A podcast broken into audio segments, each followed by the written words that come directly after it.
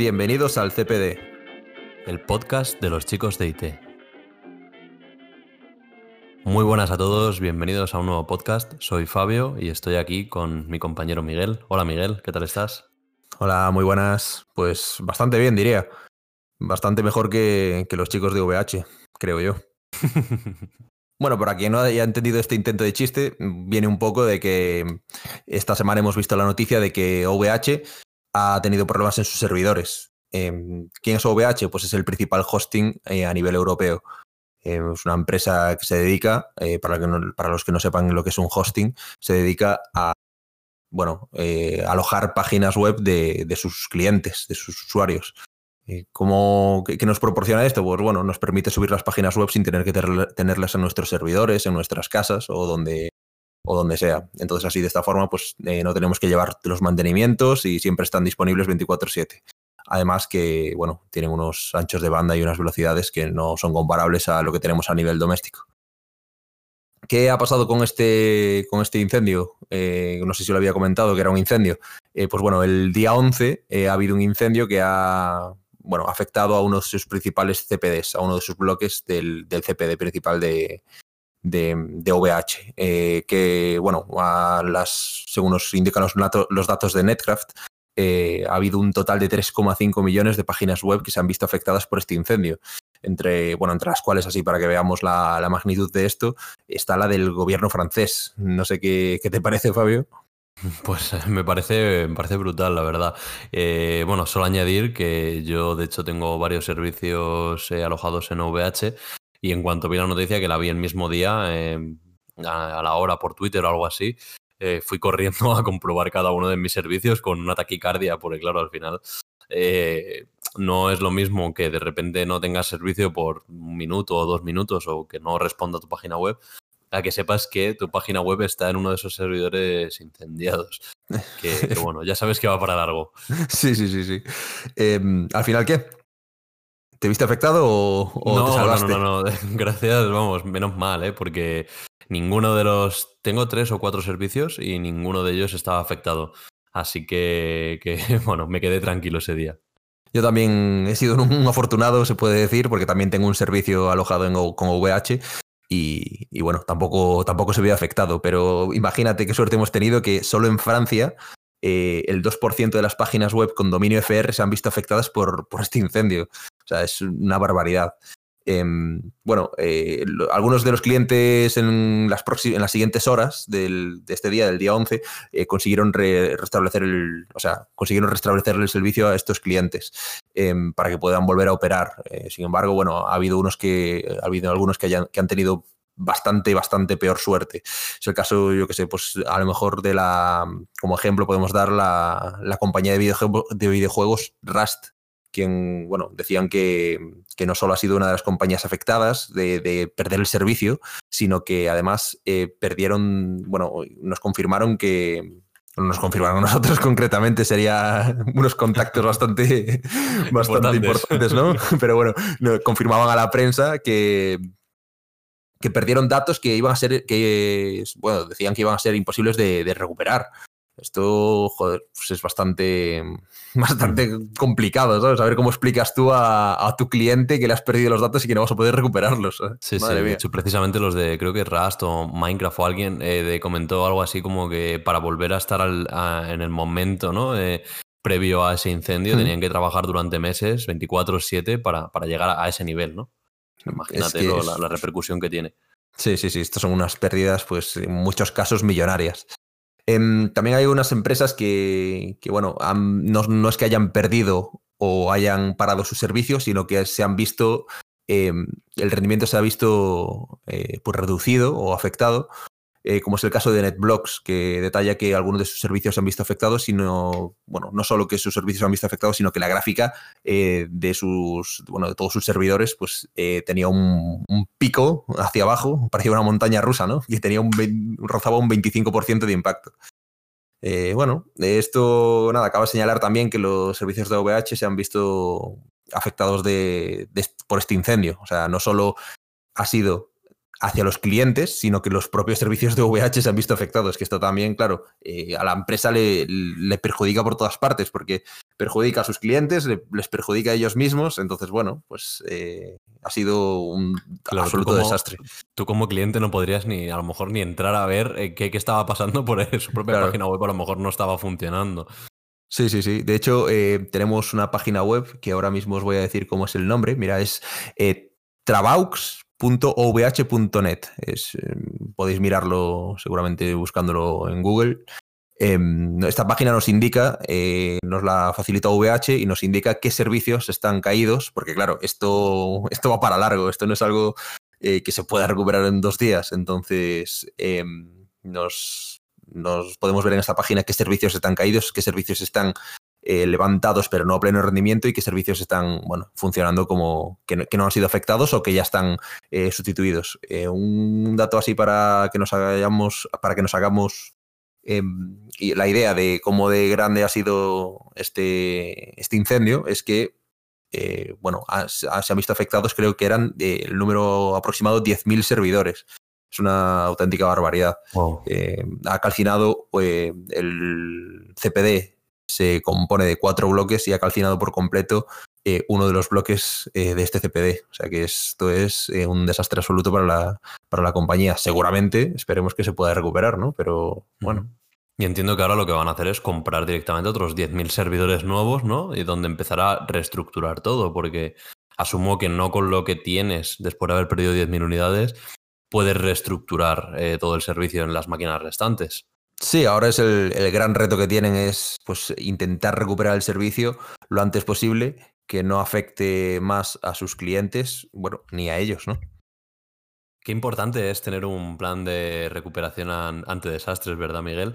Eh, bueno, para los que no sepan qué es esto, eh, realmente el, el objetivo de, este plan es tener previsto eh, pues cualquier tipo de necesidad eh, que pueda tener la empresa para restablecer sus servicios lo antes posible ante, ante, como bien indica el nombre, cualquier desastre del tipo que sea. Bueno, ya puede ser eh, un desastre natural, como puede ser una, inundación o un incendio que es lo que ha pasado en el caso de, de VH, pero bueno, también puede ser por un corte de energía por unos picos de tensión en los que los discos duros se queman y te quedas sin la información, por un ciberataque, como puede ser un, ransomware que te cifra los datos y que te, inhabilita. Eh, yo creo que este es el, gran trabajo eh, que, tienen las grandes empresas y las pequeñas empresas hoy en día, eh, porque creo que no es algo que se, que se suele llevar a cabo. Es verdad que las grandes empresas tienen mucha más facilidad para, para tenerlos preparados, pero por el conocimiento que tengo yo de, pequeñas empresas, tienen pues las típicas copias básicas, pero al final no tienes toda esa infraestructura preparada para levantar el servicio. Eh, parte de, este plan pues incluye eso, ¿no? Una copia de seguridad o respaldo físico de los datos. Pero hay una segunda parte que es el tener preparada la infraestructura. O sea, yo puedo sacar toda la información en un disco duro, que si yo no tengo un servidor de respaldo donde montar la base de datos, donde montar mi aplicativo y que puedan trabajar, no me sirve de nada. Entonces, bueno, está muy bien eso de tener copias de seguridad eh, de los datos, pero eh, si algún informático nos está escuchando, eh, le recuerdo que es muy importante eso, tener previsto todo para poder levantarlo. En el caso de, de VH, pues imagino que, que sus informáticos los estarán pasando muy mal para, para poder restablecer todo esto. Y hablando de informáticos que lo están pasando mal, pues bueno, eh, seguramente ya habéis oído em, sobre el ataque de ransomware que sufrió el SEPE. bueno, quien no sepa qué es el SEPE, es el Servicio Público de Empleo Estatal. Eh, viene siendo para la gente de la calle donde vamos a, pedir el paro. y bueno, eh, ha habido un ataque de ransomware. Eh, esta es la noticia en sí. ¿Qué es un ransomware? Pues es un virus, un tipo de virus que, lo, que es lo que hace, pues entra a nuestros equipos, nuestros sistemas, cifra los datos, con lo cual no tenemos acceso a ellos porque están eh, cifrados o encriptados por una contraseña que nosotros no sabemos, o con una clave que nosotros no sabemos. Y eh, nos piden un rescate. Normalmente este rescate viene en forma de bitcoins. Eh, no suele ser por transferencia bancaria, los criminales no, no trabajan de esta forma, Todo los con criminales. en efectivo, ¿no? Em, ¿Cuál es el, el problema que ha habido con el SEPE? Pues eh, el siguiente. em, ha entrado el virus, les ha cifrado los datos y em, ¿cuál es el- su problema en este caso? Que trabajan contra un servidor. Ut- Utilizan terminales tontos lo que se llama terminales tontos. ¿Qué es un terminal tonto para la gente menos técnica? Pues es un equipo que lo único que hace es permitirnos utilizar nuestro teclado, nuestro ratón y conectarnos a nuestro servidor donde nosotros trabajamos. Eh, nosotros realmente no estamos trabajando sobre nuestro equipo, sino que estamos eh, eje- ejecutando todas las tareas y todos los, y todos los programas en, en un servidor remoto. Em, ¿Qué pasa con esto? Si nos cifran nuestro servidor, pues nuestro equipo no sirve para nada, porque es un terminal que lo único que hace es conectarse a ese servidor. Claro. Y bueno, pues esto es exactamente lo que les ha pasado al SEPE, que ya agrava el problema que teníamos de colapso por el tema del COVID. Claro, ha habido todos los ERTES, ha habido toda esta historia y se junta con, con el ransomware y esto es, pues, esto es un desastre, otro desastre absoluto. ¿eh? Vamos Sí, de, no, desde de luego, tienen peor. también que estar pasando fatal si tuviesen un, un buen plan de recuperación de, de desastres, a lo mejor lo, lo podrían haber levantado rápidamente. La verdad que no sé eh, si ya está funcionando o, o cómo está funcionando, o a lo mejor está funcionando sobre una copia antigua o, o lo han conseguido levantar bien. Estuve leyendo hoy una noticia y decía que, bueno, que aún estaban teniendo bastantes problemas y que esto no se, no se va a solucionar en dos días, aparentemente. Em, ¿Qué ha pasado? Bueno, el virus este que sea, al cual le han llamado Ryuk em, ha tumbado la web y ha, pues bueno, eh, obligado a suspender la actividad y a posponer todas las citas que tenían. Eh, bueno, el, el, el virus este pues les ha cifrado los datos y ese no es el único problema, sino que normalmente cuando alguien envía un ransomware lo, lo que hace es cifrar los datos, pero también antes de cifrarlos hacer una copia, o bueno, o copiar los cifrados, da igual, ellos tienen la clave. Eh, entonces, eh, ellos tienen una copia de los datos. Y estos datos son públicos, son nuestros datos, ¿no? En este caso Claro. no solo los datos de- del SEPE están en peligro, los datos de sus servidores, de su bueno, infraestructura, sus contraseñas o lo que sea, que tendrán que cambiar pues, eh, no, todo o mucha, mucha parte de estas contraseñas y de estos, de estos sistemas de seguridad, que bueno, da igual, porque normalmente las contraseñas, para quien no lo sepa, se suelen cambiar cada, dependiendo de, de la empresa, O tres se meses. deberían cambiar. Se deberían, se deberían tres meses, seis meses, eh, un año, bueno, depende un poco de la, de la política que tenga cada, cada empresa. Pero bueno, si no me equivoco, por me parece que por ley creo que es cada seis meses. Ahora mismo, ahora mismo no lo recuerdo. Creo que sí. Em, Eso dice los puestos que estamos eh, cambiando contraseñas, ¿no? em, le pongo en vez de 2020, 2021 y listo, ¿no? Eso es lo que se suele hacer. no, no, no, no hagáis eso, no hagáis eso. Eh, la mayoría de los casos, bueno, los atacantes se cifran los datos, lo que comentaba, cifran los datos y tienen una copia. ¿Qué pasa en este, en este caso? Pues la copia es de nuestros datos, son datos públicos, datos de la, de la, de la gente. Eh, ¿qué, qué- qué se suele hacer? ¿Qué suelen hacer estos cibercriminales? Pues eh, si la víctima no paga, la víctima en este caso es el SEPE, eh, pues amenazan con publicar los datos directamente abiertos a la web o venderlos. Em, veremos qué pasa. Vamos a ver, porque no sé, haga- vamos, entiendo que tendrán que pagar si esos datos eh, son peligrosos, ¿no? Por así decirlos. Al final, eh, si tú renuncias a esos datos, imagino que tendrás ahí un tema un poco con la GPRD. De, Sí. de a ver qué pasa, ¿no? O sea, RGPD. no- RGPD. Entonces, bueno, eh, vamos a ver, vamos a ver cómo lo solucionan. Sí, otra, otro detalle importante es eh, que el, el CP necesita saber de dónde, de dónde viene ese- esa brecha de seguridad. Eso es muy importante porque no es solo eh, paliar los, las consecuencias, sino eh, evitar que vuelva a suceder. Entonces, claro, em, ahora mismo el problema que tenían era que no podían, como trabajan en red, lo que no podían era conectar sus equipos a la red porque podían eh, se conectarían al servidor y se cifrarían otra vez. Entonces, pues bueno, por ese mismo motivo era por el cual estaba el, servicio parado. Veremos ahora qué pasa con todo esto. Eh, iremos en el próximo podcast seguramente eh, diciendo las novedades. Sí, efectivamente. Os diremos si siguen sudando los informáticos o no. Bueno, yo creo que ya está bien de hablar del sudor de los informáticos y no sé, Miguel, si hoy nos traes alguna otra noticia o qué está pasando en el mundo. Cuéntanos un poco. Pues mira, sí. Eh, ¿Qué está pasando en el mundo? Concretamente, lo siguiente, eh, falta de stock. Falta de stock de mucho hardware. Vamos a explicar esto un poquito. ¿Qué tenemos por aquí? Eh, tenemos, por una parte, eh, las tarjetas gráficas. Está viendo una falta de stock de tarjetas gráficas eh, increíble. O sea, esto es, yo creo que nunca visto, al menos por mí, en mis veintipico años de, vida, no he visto esto, no he visto esto nunca, que haya tal falta de, stock de tarjetas gráficas. Tarjetas gráficas, procesadores, incluso videoconsolas. Tenemos una falta de stock total. ¿A qué se debe esto? Pues mira, por una parte, al tema de la pandemia. Eh, debido a la pandemia, pues bueno, la producción se ha ralentizado muchísimo en muchos países.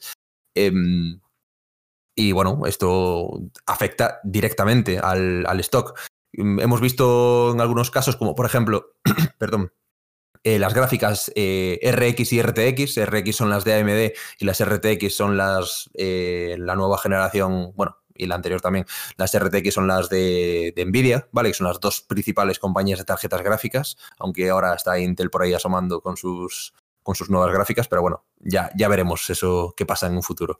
Em, ¿Qué pasa con estas dos empresas? Pues bueno, eh, han presentado sus nuevas gráficas hace unos meses en noviembre. Sí, creo que era noviembre exactamente, aproximadamente noviembre. Eh, presentaron sus gráficas y bueno, pues es un, lo que se llama un lanzamiento fantasma. Eh, esas gráficas eh, salen al mercado y no las puede comprar prácticamente nadie porque no hay stock. Em, ¿Qué también ha pasado? Pues los eh, Ryzen, la serie Ryzen 5000, que lleva la, arquitectura Zen 3 de AMD, pues ¿qué ha pasado con esto? que no sepa, bueno, estos son procesadores. Em, también ha salido, han salido en noviembre, si no me equivoco. En diciembre no ha habido, en enero no ha habido y a finales de enero ha empezado a haber stock de estos procesadores. Igual con la PlayStation 5, por ejemplo, para dar así un poquito más algo que, esté más eh, al día a día, ¿no? Eh, pues, ¿qué pasa? No hay stock de PlayStation 5, la gente quiere comprar la consola, eh, no puede, hay que reservarla con no sé cuánto de antelación porque si no, no hay manera. Bueno, los motivos de esto, como comentaba, primero, producción lenta, se ha ralentizado todo por el tema del COVID, de la pandemia y todo este último año desastroso. ¿Qué más? Eh, tenemos muchos compradores. Ha coincidido todo esto de la pandemia con eh, nueva generación de procesadores AMD, nueva generación de gráficas RTX y RX, nueva generación de consolas. Bueno, ¿qué ha pasado? Pues que tanto en este caso Samsung y TSMC, que son las que mm, las principales, eh, los principales fabricantes de, los chips gráficos, pues que no, pueden satisfacer las, la, la, demanda que tienen en este caso. Por otra parte, ¿qué más tenemos? Eh, los llamados mineros, ¿no? ¿Qué son los mineros? Pues bueno, eh, esto es ya un poco meterme a lo mejor un tema un poco complejo, pero eh, vamos a tocarlo muy por encima. los mineros utilizan tarjetas gráficas, las, sobre todo la nueva generación de tarjetas gráficas es súper potente para, para minar criptomonedas, digamos bitcoins, ¿vale? Para, para decir algo que, que esté en, boca de todo, de todo Dios, hablando mal. Em, entonces, claro, eh, ¿qué pasa? Pues que esto da un beneficio inmenso, esto de mirar bitcoins. Em, nos compramos nuestras 20 gráficas de RTX 3090 que nos cuestan pues nuestros, no sé, eh, 40.000 euros o 30.000 y a lo mejor pues en un año nos sacamos el doble o el triple o lo que sea. Entonces, pues claro, esto es como, como muy, muy apetecible, ¿no? Para la gente que, se puede dedicar a esto. Entonces. Aclarar, aclarar que para, bueno, para nuestros oyentes, que el, comprarte un par de gráficas e intentar ponerte a minar bitcoins en casa eh, ya ha dejado de ser prácticamente viable. O sea que lo que vas a ganar eh, bueno, pues ya no compensa comparado con los gastos de luz o compensa en, unos céntimos al, año. Entonces, bueno. Sí, sí, sí, sí, eh, muy bien, muy bien dicho Fabio, porque no vaya a ser que estemos aquí incitando a la gente a, explotar más este mercado. no, por eso lo eh, digo, porque precisamente yo hace, hace un mes eh, me lo planteé y mirando un poco las diferentes opciones y las los análisis que había, porque como bien dices, está, está explotando todo esto ahora muchísimo. vi que, que, en todas las pruebas que hacían a nivel casero, pues que los beneficios que te daban se te iban en, pagar los gastos o en renovar alguna gráfica que se te fundía. Claro, esto, esto donde se suele utilizar, donde se suele hacer, pues en países como China, donde tenemos eh, pues el hardware, el hardware, perdón, eh, muy, muy barato y la, quizá también la electricidad, o en países como nórdicos, como Noruega, donde pues se ahorran eh, todo en tema de refrigeración, no tienen que gastar nada. Entonces ponen ahí las gráficas y ya está. Em, ¿Por qué? ¿Por qué pasa esto de los, de los mineros? Pues porque el Bitcoin está en su máximo histórico. O sea, está ahora mismo, es una barbaridad. Está un Bitcoin, bueno, ahora mismo, ahora mismo no lo sé, pero ronda los 50.000 euros. Es mucho dinero. Em, ¿Qué más tenemos por aquí? Eh, causas de la falta de stock, los revendedores. Debido a todas estas eh, anteriores eh, causas de la falta de stock, se suman los revendedores, o sea, aprovechan estas causas anteriores y se provocan otra causa más de falta de stock. ¿Por qué? Pues porque compran, automatizan bots, compran los bots, para quien no lo sepa, son eh, pues unos programas que automáticamente te realizan determinada acción, eh, programas muy sencillos. Eh, entonces, ¿qué hacen? Pues lo programan para que compren gráficas, te compran en conforme hay un mínimo de stock, compran la gráfica súper eh, rápido, mucho más rápido que lo que puede hacer una persona, y eh, luego la ponen en venta pues al doble del precio o lo que sea. He visto auténticas barbaridades por ahí por eBay. He visto pues gráficas, no sé, alguna RTX 3090 eh, a, no sé, 3.000 euros, no sé, barbaridades, cuando el precio de salida supuestamente era menos de 1.000. Pero bueno. estos son un poquito las, las faltas, o sea, las causas de la falta de stock. ¿Qué más tenemos? Em, provocado por esta falta de stock, pues que es eh, una cosa que no hemos visto nunca también, que es que vuelta, la vuelta al mercado de hardware antiguo.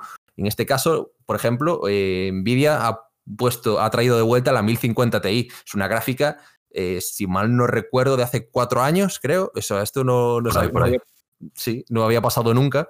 Em, ahora mismo están las nuevas gráficas, pues tenemos, por ejemplo, la RTX 3080 para poner de la misma compañía eh, de Nvidia, pues eh, la RTX 3080 tendría sus 10 GB de RAM y están sacando gráficas otra vez al mercado, como la 1050 Ti que tiene 4 GB de RAM. Eh, bueno, aquí podemos ver un poco que es ya sacar cosas a la desesperada porque, bueno, hay un, un mercado que hay que, que hay que suplir. O sea, que hay que cubrir. Entonces, pues bueno, aquí está el problema. Es verdad que Nvidia sacó su gráfica 3060 eh, con un. como si fuese un. no, era un bug realmente, pero era como simulando un bug que lo que hacía era em, perjudicar su rendimiento en minado de criptomonedas. Con lo cual, eh, bueno, esta gráfica salió hace un mes, eh, con lo cual daba mucho menos rendimiento, pero después de la, salida de la salida de la gráfica y de que se hubiese agotado, se vio que bueno, seguía dando bastante, bastantes beneficios, entonces no fue, no fue muy útil.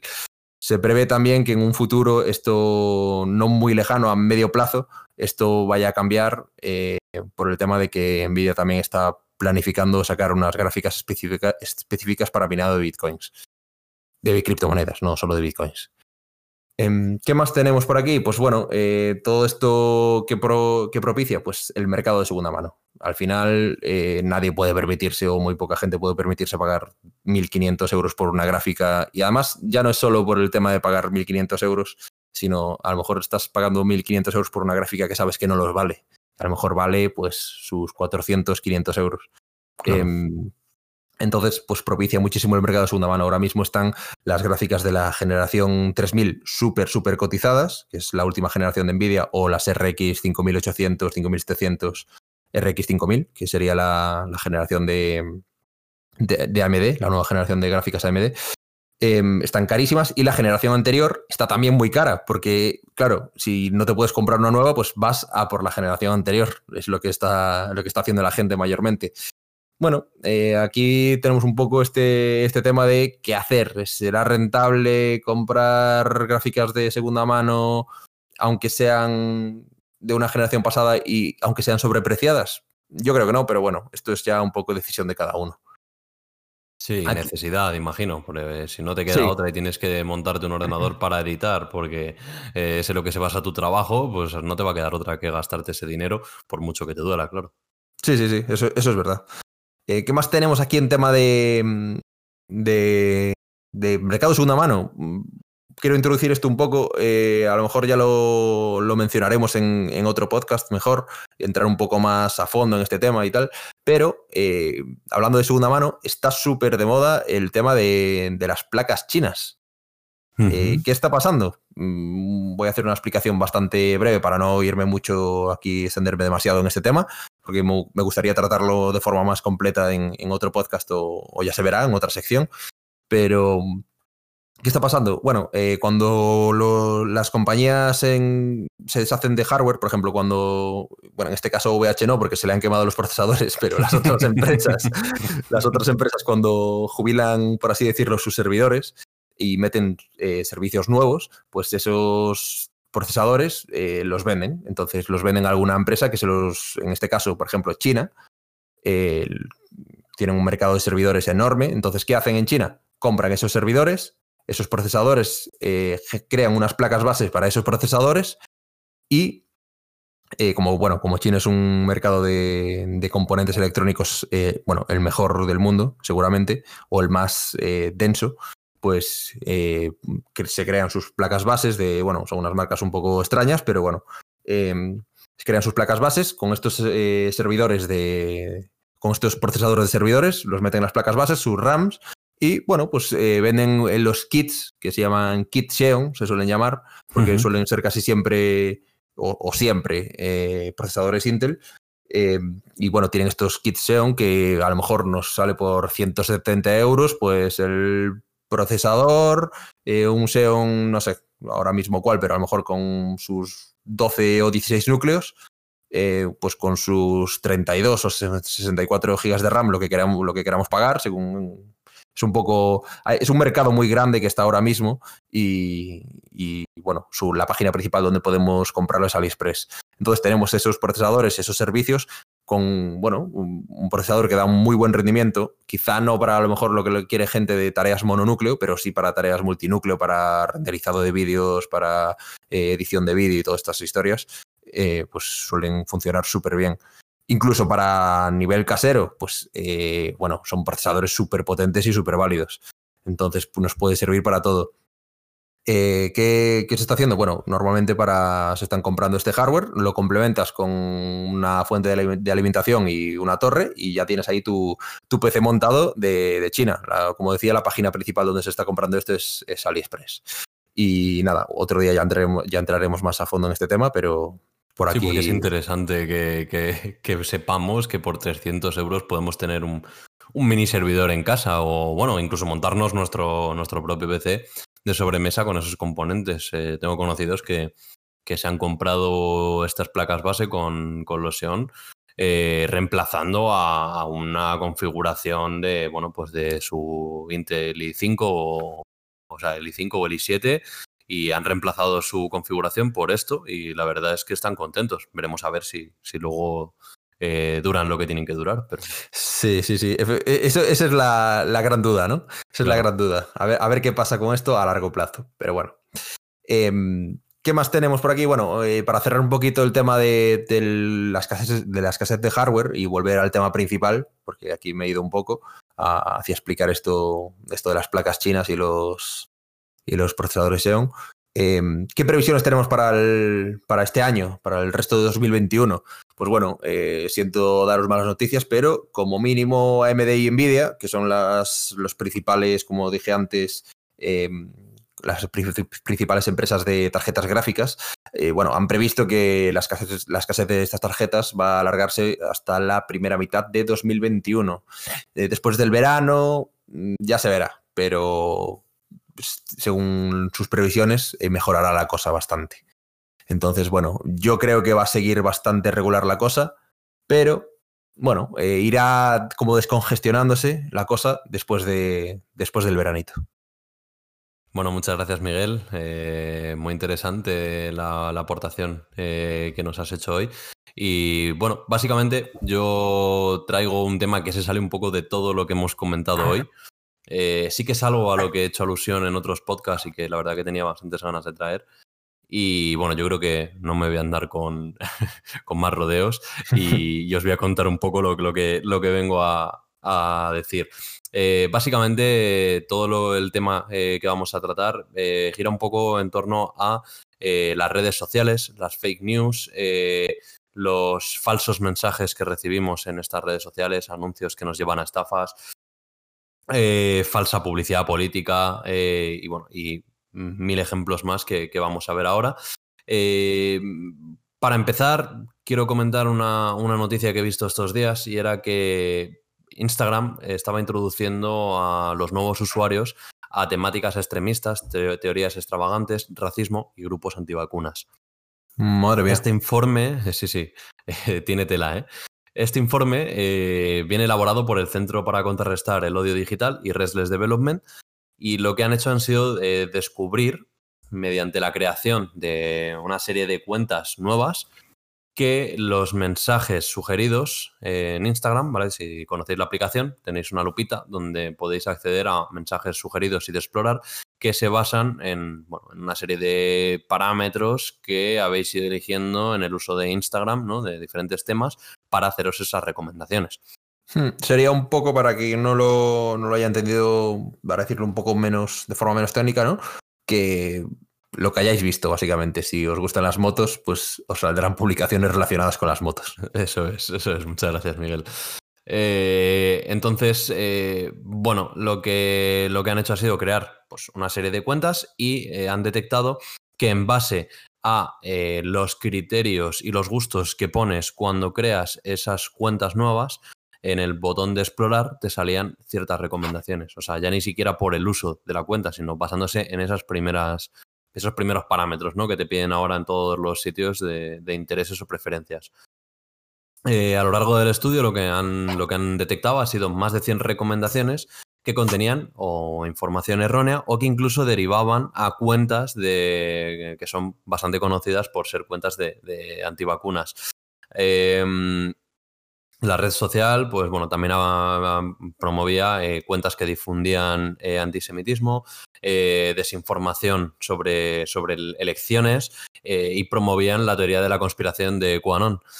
un poco, por ejemplo, el, tema de, de Biden, ¿no? Le, ponían como que había muerto y que era su clon el que salía a hablar. claro, es, es muy peligroso que una red social eh, te esté dando eh, como una sugerencia, una noticia de, falsedad de, esta envergadura. O sea, eh, es que no tiene, no, tiene ningún sentido, ¿no? imagino que no hay nadie que esté diciendo este que dice, ¿no? Pero, pero bueno, eh, no sé hasta aquí qué te está pareciendo, Miguel. Estoy flipando un poco con lo de la con lo del clon de Biden. ¿eh?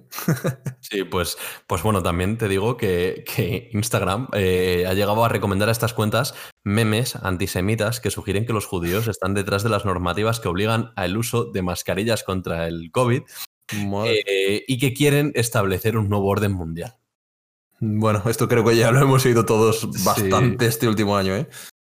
Sí, sí, sí, no, de hecho el, director general del, centro que, comentaba que lideraba el estudio eh, afirmaba eh, tal cual eh, que es increíble que mientras la pandemia se propaga por el mundo, Instagram haya lanzado una nueva función que animaba a los usuarios a ver teorías conspirativas y mentiras sobre COVID y las vacunas. Esta función fue creada por Instagram con fines de lucro, para mantener a la gente navegando y así poder servirles más anuncios.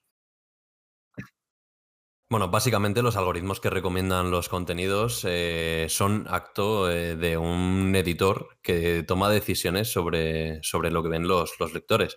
Y, lo que comentaban eh, a partir de este estudio es que, claro, que esto tiene unas implicaciones bastante serias en, en cuestión legal eh, para, las compañías de, los medios sociales y que, que, bueno, exigían cierta responsabilidad por el, por el daño a los individuos y, a la sociedad. Y creo que, bueno, que tienen toda la razón del mundo al, comentar esto. Eh, hay una cosa que me parece graciosa y es que justo más o menos hace un año eh, esto mismo pasó con Facebook. Es decir, se hizo un estudio en el cual se vio que Facebook eh, pues permitía la recomendación de fake news o de, o de anuncios falsos que, llevaban a estafa. Y de hecho hubo, una, campaña publicitaria en contra de, Facebook, que además creo que hay un tuit famoso de, Levis, ¿vale? La compañía de la empresa está de ropa. Eh, que, criticaban directamente eh, a Facebook por, por estas acciones. Eh, así como anécdota, te, voy a contar que hace unos años, pues no me acuerdo si fueron ya cinco años o cuatro años, yo fui uno de los que cayó en uno de estos bulos de, Facebook. me acuerdo, me acuerdo. sí, no, es que es verdad. como muchos sabéis, cuando tú entras en Facebook tienes una sección de anuncios en el que te ofrecen productos, pues rebajas, eh, últimas noticias. Entonces, bueno, yo me encontré con un, anuncio eh, que era una, rebaja de, un pack de un teclado, un ratón y unos cascos que casualmente yo había estado buscando en días anteriores, pues este tipo de productos. Entonces, pues muy bien conseguido por Facebook, te meten ese anuncio en el que te ofrecen una, una rebaja considerable. Yo accedí al anuncio y entré en una página web en la que efectivamente pues estaban esos productos rebajados. Eh, y bueno, procedí con, la compra. Yo pues eh, súper contento por ello. Eh, le conté a todo el mundo el chollazo que había encontrado y el chollazo que había encontrado pues nunca llegó. Del banco y, bueno, ahí me quedé esperando. Yo sigo, sigo asomándome por la ventana esperando a ver si llega ese, ese teclado que, que, bueno, ya ni quiero, ¿no? Pero, Eh, entonces, pues esto es un poco una anécdota para que veáis que, que, incluso gente técnica puede llegar a picar en este tipo de, de, estafas y sobre todo del peligro que tiene eh, que grandes redes sociales en las que interactuamos constantemente tengan el poder o la capacidad y sobre todo que permitan eh, pues bueno, que este tipo de, anuncios circulen en sus, en sus redes sociales. Em, todo esto, ¿vale? Tanto lo de Facebook como lo de Instagram, eh, al final, ¿en qué ha repercutido? Pues en que Facebook en su día eh, eh, optase por la opción de regular un poco pues, todo este tipo de información. Y esto me trae al siguiente tema que os quiero comentar. Y, es el bulo viral eh, que circuló hace aproximadamente un año, ¿vale? un, poco con todo el jaleo este de, Facebook, que acusaba a Neutral de censurar y de tutelar los contenidos de, WhatsApp y Facebook. Para los que no conozcan esto, que bueno, me resultaría un poco raro porque fue eh, trending topic, ¿no? Sí. Neutral es una startup de contenido, contenido audiovisual que se fundó en, 2018 eh, por la periodista Ana Pastor. Eh, ¿Qué pasó? Que bueno, pues empezaron a circular eh, una serie de mensajes que acusaban a Facebook de haber delegado como el filtro de qué circulaba tanto por WhatsApp como por Facebook en manos de esta empresa. Eh, bueno, de hecho, tengo por aquí un pantallazo de uno de esos, mensajes y textualmente, ¿vale? Lo que decía era Facebook y WhatsApp están tuteladas y censuradas solo en España y Neutral es propiedad de Ana Pastor, mujer de García Ferreras, eh, director de la, de la Sexta. Sí, sí, esto se, fue bastante, bastante sonado eh, durante, durante estos meses de atrás. Eh, no sé qué era, marzo, abril, por ahí del año pasado. Sí, sí, sí, efectivamente. Fue en, el, 7 de abril cuando, cuando, se, cuando se salía a desmentir todo esto. Eh, bueno, básicamente desde, desde Neutral y, otros grandes medios como The Guardian o, o el CNN la CNN, perdón, eh, ya publicaron eh, ciertos artículos para eh, expresar que esto no era así. ya empezaban un poco con el solo en España. eso no era así. Directamente Facebook lo que hizo fue una campaña en la que contrató o delegó en manos de, del IFCN, que es la, International Fact Checking Network, que es el organismo encargado como de corroborar las noticias que circulan y del cual es miembro neutral, encargó la tarea de verificar, de hacer un mayor hincapié en Europa de, para verificar los contenidos que se publicaban en estas redes sociales. ¿Vale? Por lo tanto, ya no era en España, ya estábamos hablando de algo que, era una directriz de Facebook a nivel mundial y sobre todo en Europa. Y luego, aparte, el bulo enlazaba con una noticia del mundo que mm, directamente no decía nada, o sea, no, no aludía a ninguna noticia ni, ni, ni, verificaba, ni verificaba nada. Em, sí, como que no daba sus fuentes, ¿no? Eso es, ¿no? Y tampoco daba, eh, simplemente, pues bueno, ponía una imagen del, del tweet y volvía a decir lo, que, lo que ponía el tweet. eso es, lo que ponía en el tweet y poco más, ¿vale? No, hmm. era una noticia totalmente vacía. Y luego encima, pues bueno, volví a, a, a comentar que, que, Facebook y WhatsApp están tuteladas y censuradas por Neutral cuando, bueno, pues si ya eh, hemos escuchado todo esto, obviamente sabemos que es mentira. Esto fue una iniciativa de Mark Zuckerberg eh, para eh, como intentar contrarrestar esta campaña que precisamente os acabo de comentar, que, lideró pues Levis y alguna otra compañía, criticando a Facebook por, por todo esto que había, que había sucedido. después de todo esto y ya de que se desmintiese, eh, pues eh, Neutral lo que hizo también fue en su página web colgar el, informe de transparencia y de la metodología de funcionamiento para desmentir eh, los bulos. lo tenéis en su página web, ¿vale? Si queréis acceder a ello. Mm, básicamente te cuentan un poco, pues, en base a qué ellos dictaminan si algo es un bulo o no, y que ya no solamente te dicen si es un bulo o no, eh, hay cosas que pues a lo mejor no pueden desmentir del todo y entonces lo que han hecho ha sido como elaborar cuatro categorías, ¿vale? De posible bulo, muy bulo, ¿vale? No sé exactamente cómo lo tienen catalogado. Pero me, gusta, me gusta la categoría de muy bulo. Muy bulo, sí, sí. Totalmente fake. Eh, no sé exactamente cuáles, cuáles eran. Mira, creo que las tengo por aquí. Era eh, verdadero, verdad a medias, engañoso o falso. ¿Vale? No está muy bulo, pero verdad a medias.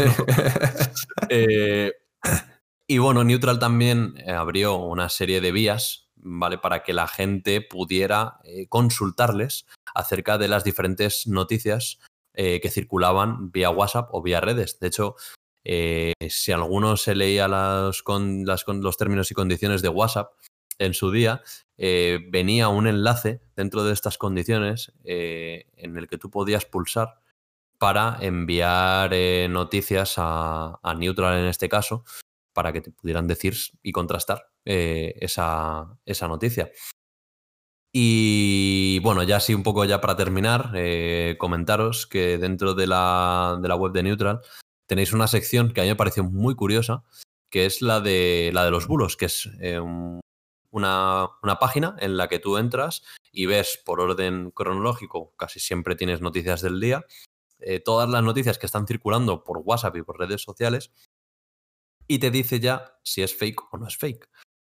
Me parece verdad que es algo muy interesante. Yo el día que la descubrí, ese mismo día había leído una noticia y entré y vi que era fake y claro, me quedé como, wow, o sea, no me lo esperaba que fuera un fake y, joder, gracias a esto, pues esa desinformación que yo ya había obtenido, eh, me la he quitado. Eh, yo creo que es muy importante siempre contrastar, incluso si no queréis eh, creeros finalmente lo que dice Neutral, pues por lo que sea, pues podéis ir a otros medios, ¿no? Pero nunca nos quedemos con esa primera noticia que nos pasan por WhatsApp o, por, por, Facebook. una pregunta, Fabio. ¿Puedes decirnos más o menos cómo funciona esta, esta herramienta? ¿O, que, sabemos algo de, qué noticias podemos poner? ¿Son todo tipo de noticias de algunas páginas en concreto, de periódicos? ¿Cómo va esto? Em, por lo que he visto, mm, ¿vale? O sea, no la tengo muy estudiada a fondo, pero sí que es verdad que yo he intentado buscar eh, ciertas noticias. Mm. Eh, obviamente, si te encuentras una noticia de un periódico que no conoce nadie, que he hecho yo en mi casa, eh, y es un periódico digital, y me he inventado un poco un, un encabezado de noticia, pues seguramente Neutral no tenga la capacidad de reconocer que eso es un bulo. Pero es verdad. Sí, perdona, dime. No, me imagino que serán los más periódicos más conocidos y tal de cada país, supongo, ¿no? Sí, yo creo que lo que hace es buscar en eh, diferentes eh, redes sociales o en diferentes periódicos la cadena de texto que tú le pasas para identificar. Mm. ¿Vale? O sea, es decir, si yo cojo una noticia del mundo y a lo mejor no es, ni siquiera coges el encabezado entero, sino que coges. Ah, vale él, te va a llevar a las noticias que hay sobre eso para que tú puedas identificar si es un bulo. Vale, pensé que funcionaría de distinta forma. Eh, yo estaba pensando que funcionaba con eh, la URL. La URL es el, enlace a la, noticia, pero funciona con el, con el titular. Sí, funciona con el titular y luego aparte tienen un servicio en el que tú les puedes enviar la URL y ellos te responden personalmente con si eso es un fake o no, ¿vale? Un poco como, como hay en los servicios estos de, saliendo un poco de ese tema, pero del ransomware, ¿no? Que tú puedes mandar tu fichero encriptado y te dicen si tienen la cura o no. Pues, sí, al, INCIBE. Eso es, pues, pues esto es igual, ¿eh? ¿no? Eh, tú aquí lo envías y ellos te dirán si tienen el conocimiento de que sea un fake o no. Así que, bueno, básicamente era, era esto. Espero que os haya resultado interesante y, yo siempre insisto en, que contrastéis las noticias importantes eh, en la mayor cantidad de fuentes posibles. Bueno, Fabio, creo que hasta aquí podemos llegar por el día de hoy. Eh, ha sido una buena chapa a nuestros oyentes. Y bueno, eh, creo que para la semana que viene podemos venir con, con nuevas noticias y actualizaciones sobre nuestros amigos del SEPE. Esperemos que no lo estén pasando tan mal como esta semana. Eso es, yo creo que, con esto es suficiente por hoy. Así que nada, como dice Miguel, pues muchas gracias a todos. Y, y hasta el próximo podcast, ¿no? Sí, la semana que viene, con suerte. Hasta luego. Hasta luego.